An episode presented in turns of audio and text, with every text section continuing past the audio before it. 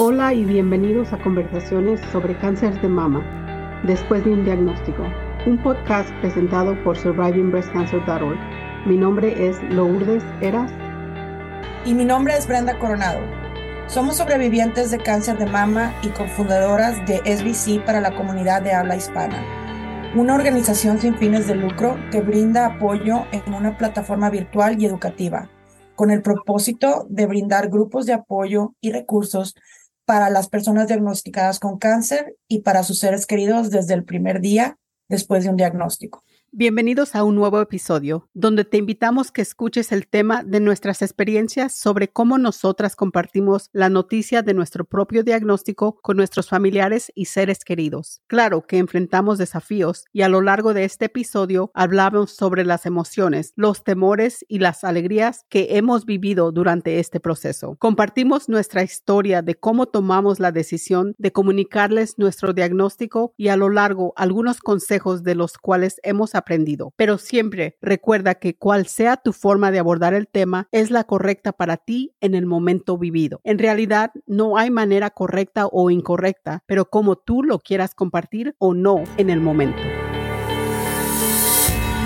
Para mí lo más importante fue que mi mamá lo tomó de manera extremadamente alentadora hacia mí, de que, eh, eh, porque yo pensé que lo iba a tomar mal Obvio, a lo mejor sí lo pasó, pero no enfrente de mí. Bienvenidos a la conversación.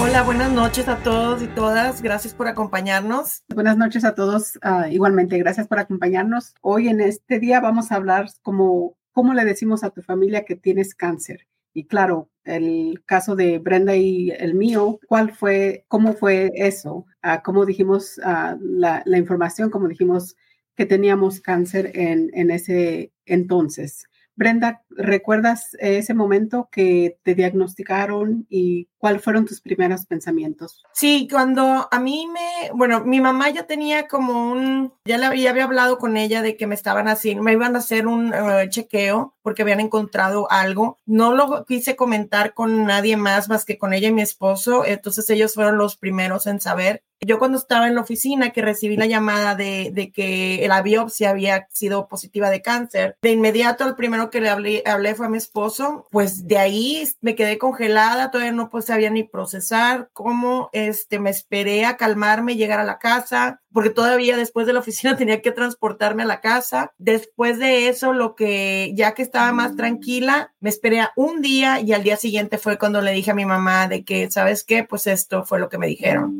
Entonces, mi mamá me ayudó un poco a tranquila, todo va a estar bien, vamos a salir de esto. Y de ahí a los pocos días, ya que estuve todavía un poquito más centrada, ya fue cuando le dije a mi papá y a mis hermanos. Yo no mencioné nada con amistades hasta meses después. De hecho, estaba ya por empezar la quimioterapia, que fue en agosto, y a mí me diagnosticaron en abril. Entonces yo, como lo dije en ese tiempo, no sé si recuerdas, de que, fue cuando empezamos este programa, donde dije, bueno, ahora sí voy a tener que salir del closet del cáncer y voy a tener que decirle a la familia. Eh, y ahí fue cuando decidí publicarlo en mis redes y hacerlo público de que sí, estoy diagnosticada con cáncer, estoy en esta etapa, estoy en este proceso, en este paso y de ahí en fuera es bueno, pero también a la vez estamos creando este grupo de apoyo para las personas que, que, también lo tienen. Y fue, la verdad, fue muy bonita la respuesta de mis amistades, e inclusive algunas que yo ni siquiera sabía que habían padecido de lo mismo, se acercaron a mí de que cómo estás, tratando de apoyar de, de otra manera que obvio no había, no se había presentado antes porque yo ni siquiera sabía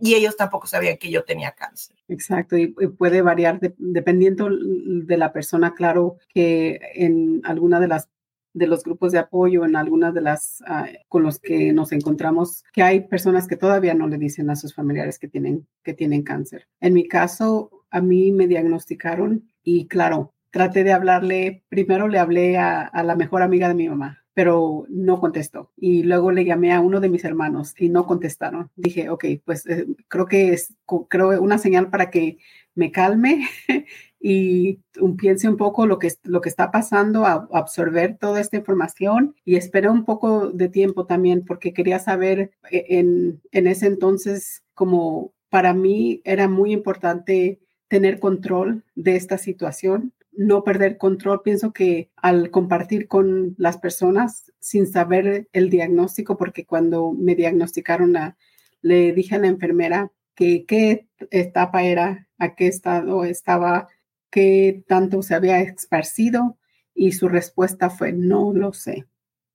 Entonces yo esperé después de la biopsia, em, esperé un tiempo también para las tomografías, para el, todos los exámenes que tenían que hacerse, creo que después de un mes después. Claro, mi mamá ya sabía que algo estaba pasando, pero no sabía qué estaba pasando, puesto que escuchaba mucho que yo iba al doctor. o si tengo una cita con el doctor, o tengo otra cita con el doctor. Yo en mi caso, la verdad, porque yo sabía cómo iba a reaccionar mi mamá, llamé, hice una junta familiar. Y en ese tiempo, pues claro, todo lo del COVID, era un poquito más difícil para cualquier persona reunirse, especialmente en nuestro caso ya teníamos cáncer y ahora teníamos que tener más precaución con el COVID. Ah, entonces yo hice una junta familiar, le dije a mis hermanos, a mi hermano mayor y a mi hermano menor que viven allá en California, que si se podían ir a donde la casa de mi papá y mi mamá. Claro, llegaron con sus respectivas familias y los nos sentamos como en la mesa virtual y claro, lo primero que les dije, ya yo ya tenía el diagnóstico, qué tan avanzado estaba, si tenía nódulos ah, afectados, qué significaba eso. O sea que un poquito más de información para tener un poco más control de, la situación. abrirme con mis padres, lo primero que dije, la reunión la hice porque necesito compartir con ustedes una, una información sobre mi salud. Lo primero que dije es, no me voy a morir, no me estoy muriendo, pero me diagnosticaron con cáncer. Claro, mi mamá en llantos, desesperada, que por qué. Creo que la calmé y, le dije, ¿por qué no? O sea, las cosas que, que están pasando, pues ya tenemos cáncer. Ahora vamos a luchar, vamos a ver cómo salimos de esta, porque vamos a salir de esta, claro. Lo que yo necesito que sepan es que, o, que entiendan es que no me estoy muriendo, eh, o sea que tal vez la, la, Lourdes de antes ya no era la, ya no era la Lourdes de hoy. sí cambió de una manera drástica, pero para adelante, para adelante, claro.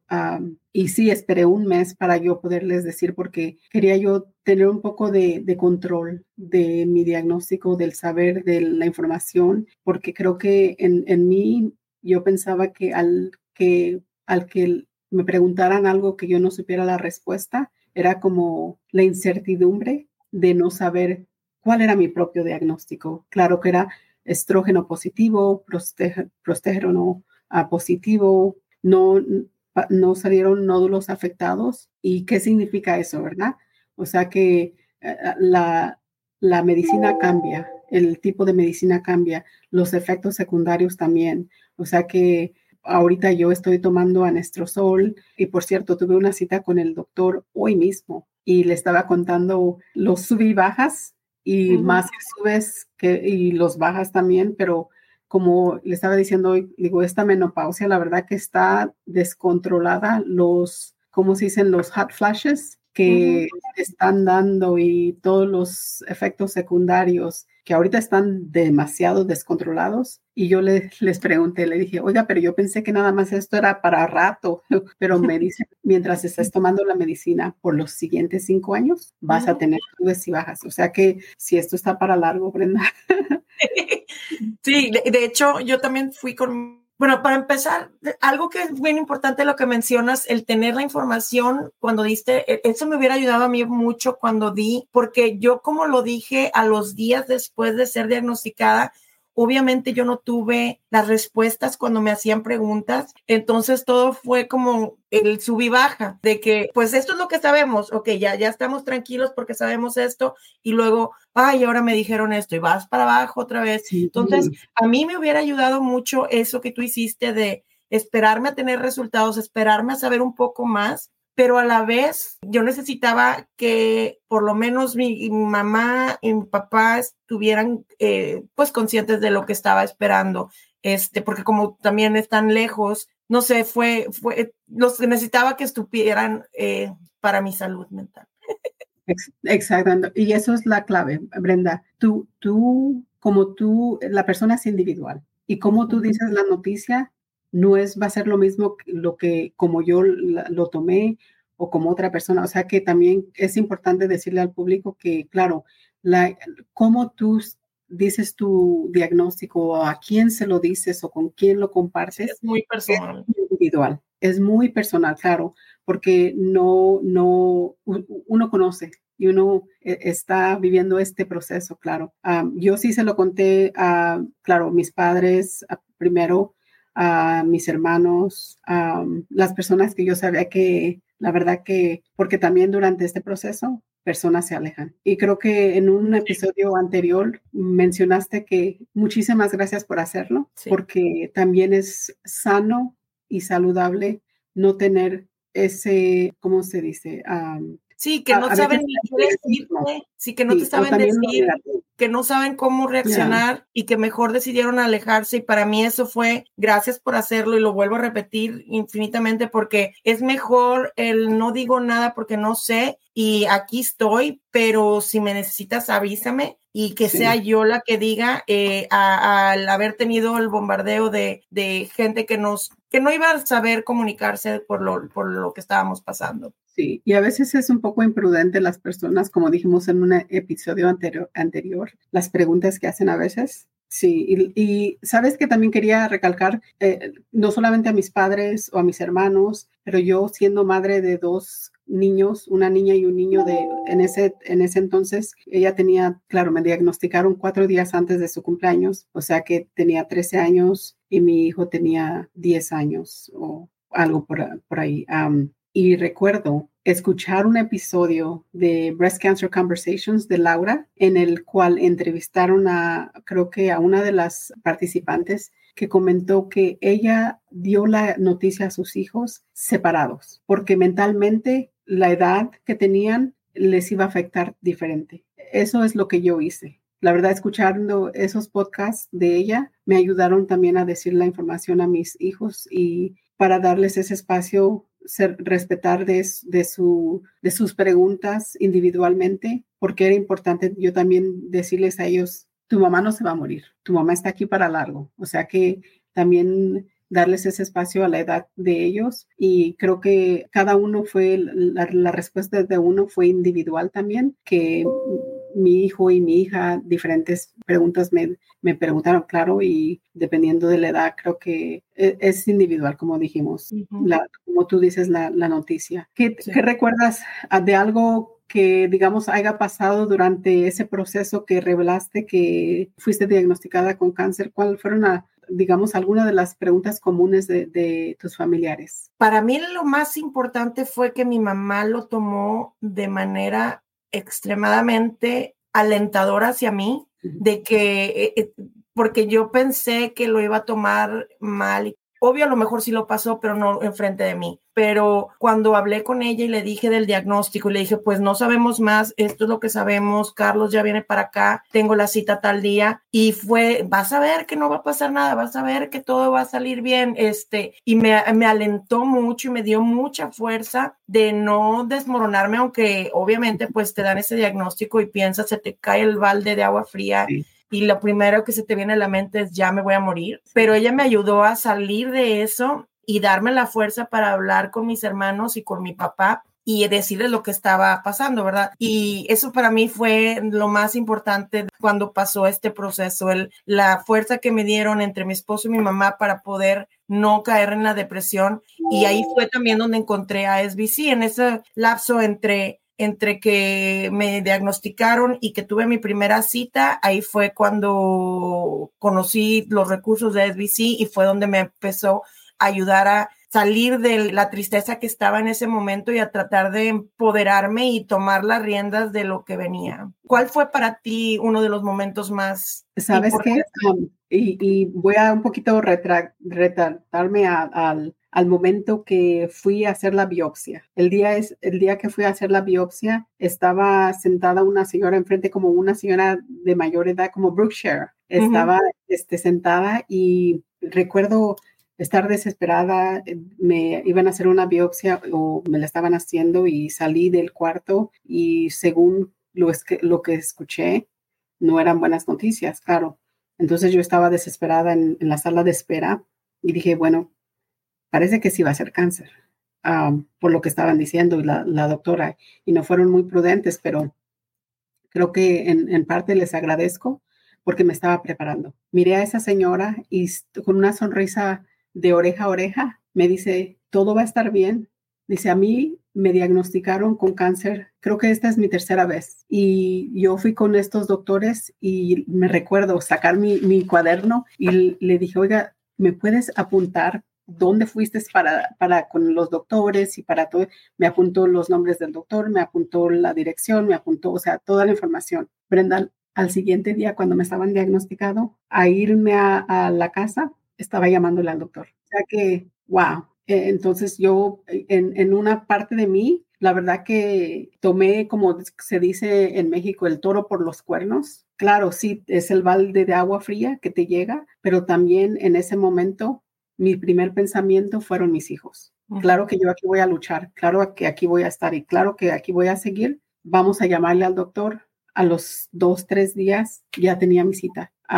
fui con los doctores, los doctores, wow, me impresionantemente cómo me atendieron. O sea que fue luego, luego, luego y que vamos a hacerte la cirugía, esto es lo que va a pasar. O sea que te explicaron bastantemente. Tenía un grupo de cinco, el, grupo de mis cinco oncólogos, lo de radiación, lo de la que te iban a hacer la mastectomía, los que te iban a, o sea que había cinco personas ah, que estaban en, mi, a mi lado preparándome y dando ánimos también. Y creo que durante todo ese proceso de, ese mes, la educación es importantísima. La educación es importantísima porque el no saber lo que no sabemos nos causa una frustración, una desesperación, una angustia, el estrés. Y creo que al educarnos y ya saber ahorita, creo que es, ya tenemos dos, tres años o, o sea que la información que dijimos, si supiéramos lo que sabíamos, lo que sabíamos hace un año, hace un año.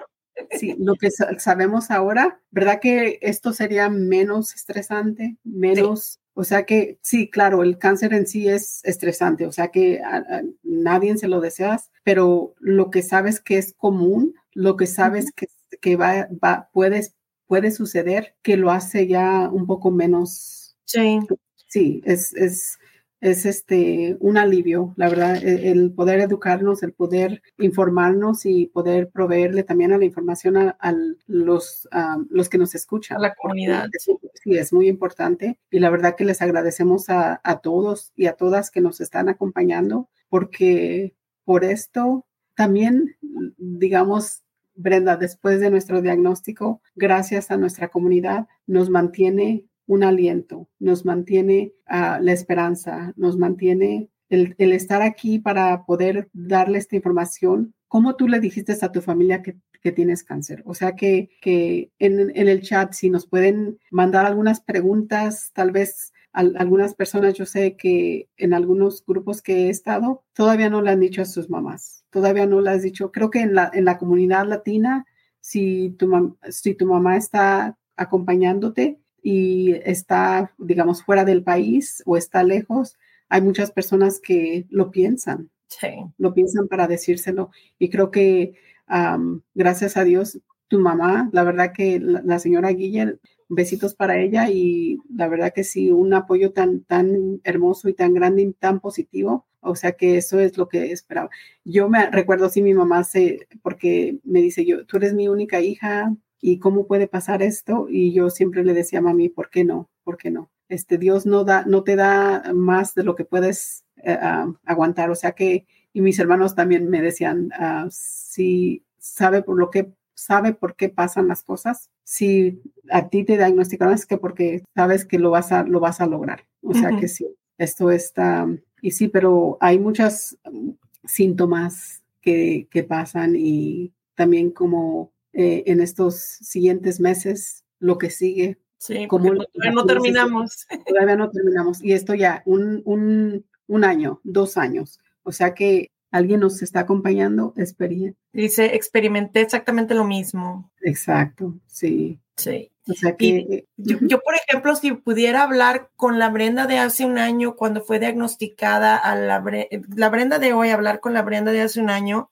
es bien importante, el, yo, lo, lo, que yo me diría sería, todo va a estar bien, vamos, sí, va a haber altas y bajas, sí, va a haber muchas lágrimas y mucha frustración y muchos eh, que te sientan, pero ya después de un año, y de hecho, hace, la semana pasada fue hace un año que empecé quimioterapia, el, el ya tener do, 13, 14 meses después, el, y el ver todos los cambios y ver que en, en, empecé este año sin cabello y ahorita como pueden ver ya sí. están los rizos a todo lo que da, pero el, el si, si pudiera hablar con esa Brenda es tranquila, toma, infórmale a tu familia, a lo mejor los hubiera puesto todos juntos cuando ya tuviera un poquito más de información para no estar porque para mí lo que el traerlos a ellos mismos, así como yo estuve en el sub y baja de sentimientos, se me hace que fue algo que, que también les afectó a ellos, de que ahora, pues ahora que no sabemos y qué sigue y esto. Si hubiera tenido un poquito más de información, a lo mejor sí, le diría, espérame tantito, vamos a agarrar más información, hacer más research y ahora sí ya el, el compartirlo para también no estarlos afectando. Todos jugamos con nuestros sentimientos con este diagnóstico. Entonces, el, el haber, y, y, sobre todo con la familia, porque estás tratando de, pues te quiero decir lo que sé, pero pues no sé mucho. Entonces, es el, el sub y baja que yo pasé, lo pasó mi familia. Gracias por sintonizar y escuchar nuestro podcast. Si deseas obtener más información sobre nuestra organización, próximos eventos y las formas de conectarse, lo puedes hacer visitando nuestro sitio web en es.survivingbreastcancer.org. Toda la información en nuestro podcast proviene de experiencias personales y no reemplazan o representan la de tu equipo médico profesional. Siempre debes consultar a tu equipo médico si estabas buscando temas específicos o te gustaría ser un invitado o una invitada en nuestro programa. No dudes en comunicarte con nosotras directamente a lourdes.survivingbreastcancer.org o en brenda.survivingbreastcancer.org. Síguenos en Instagram at después de un diagnóstico y Facebook después de un diagnóstico. Gracias.